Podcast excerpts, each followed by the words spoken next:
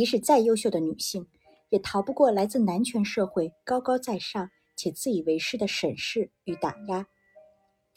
这是两位演技与颜值并存的女演员凯特·温斯莱特和希尔莎·罗南主演的电影《菊石》想要揭示的一点。《菊石》根据英国古生物学家玛丽·安宁的生平改编。英国著名作家狄更斯曾如此评价玛丽：他具有某种高度直觉，没有这种直觉，任何人都没有希望成为一个好的化石收藏家。但是，这样一个伟大的化石收藏家，在当时却得不到承认。工业革命后，英国的经济飞速发展，但对女性的束缚却并没有什么改变。玛丽就遭受着这样的压迫。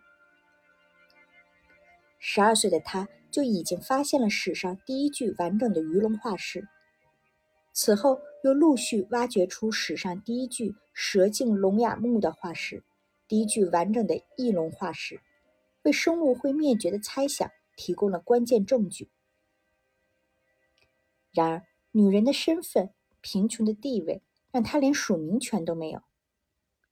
他发现的那具鱼龙化石被永久保存在大英博物馆中，但是发现者换成了一位用二十三英镑从他那里买走化石的男人的名字。他的处境就像大英博物馆里满墙的男性肖像一样。在这种环境里，玛丽选择远居在崎岖不平的南部滨海莱姆镇，终日与化石为伴，一边考古。一边卖给游客普通化石，以养活自己和生病的母亲。有人说她是个一本正经、迂腐的女人；有人说她有着最骄傲、最不屈的灵魂，从不在乎别人的闲言碎语。某天，一个富有的游客慕名而来，希望能参观玛丽的工作的过程。然而，一段时间后，他需要离开这个寒冷小镇，却想要委托玛丽。陪伴自己因为流产患上了轻度抑郁的年轻妻子夏洛特继续在这里疗养。迫于经济压力，玛丽不得不接受了这份工作。而夏洛特虽身为富家女，但更是完全被男权束缚着。与终身未婚、不修边幅的玛丽不同，她从结婚起就被冠以夫名。为了满足男性审美，总是穿着极紧的 V 型束胸和极大的伞状的裙摆，没有任何自主权，连点餐都由丈夫代劳。甚至因为听从丈夫的建议，海水浴对身体好，在冷天独自下水，导致发了高烧。可见，玛丽和夏洛特是两个来自完全不同世界的女人。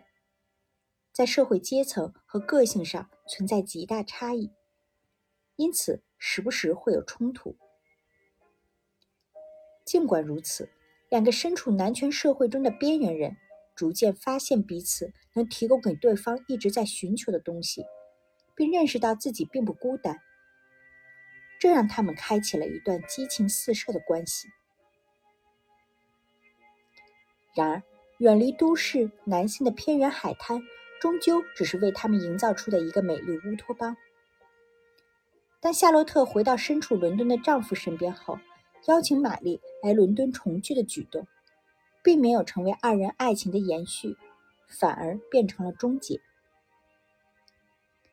夏洛特希望玛丽能搬到伦敦工作，并与他共同居住。她一边因为被丈夫当作金丝雀圈养而痛苦。一边又想将玛丽关入自己的笼中，这当然遭到了玛丽的拒绝。以独立女性的姿态活在这个不认同她的世界里的玛丽，选择不去讨好任何人，不论是男性还是她的同性爱人。事实上，历史上没有任何证据表明玛丽和同性产生过情愫，但她确实与少数女性关系密切。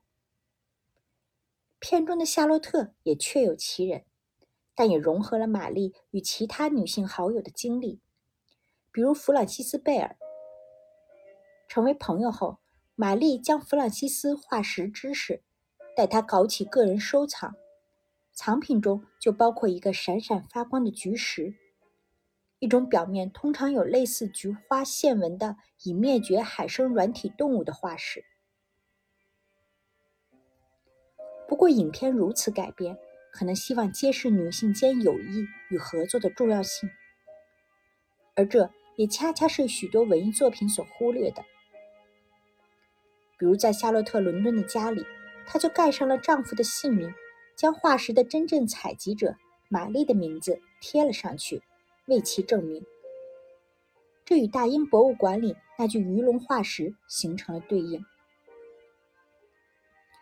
影片。也结束于这尊鱼龙化石前，在大英博物馆再次相遇的两人，隔着玻璃展台相对无言。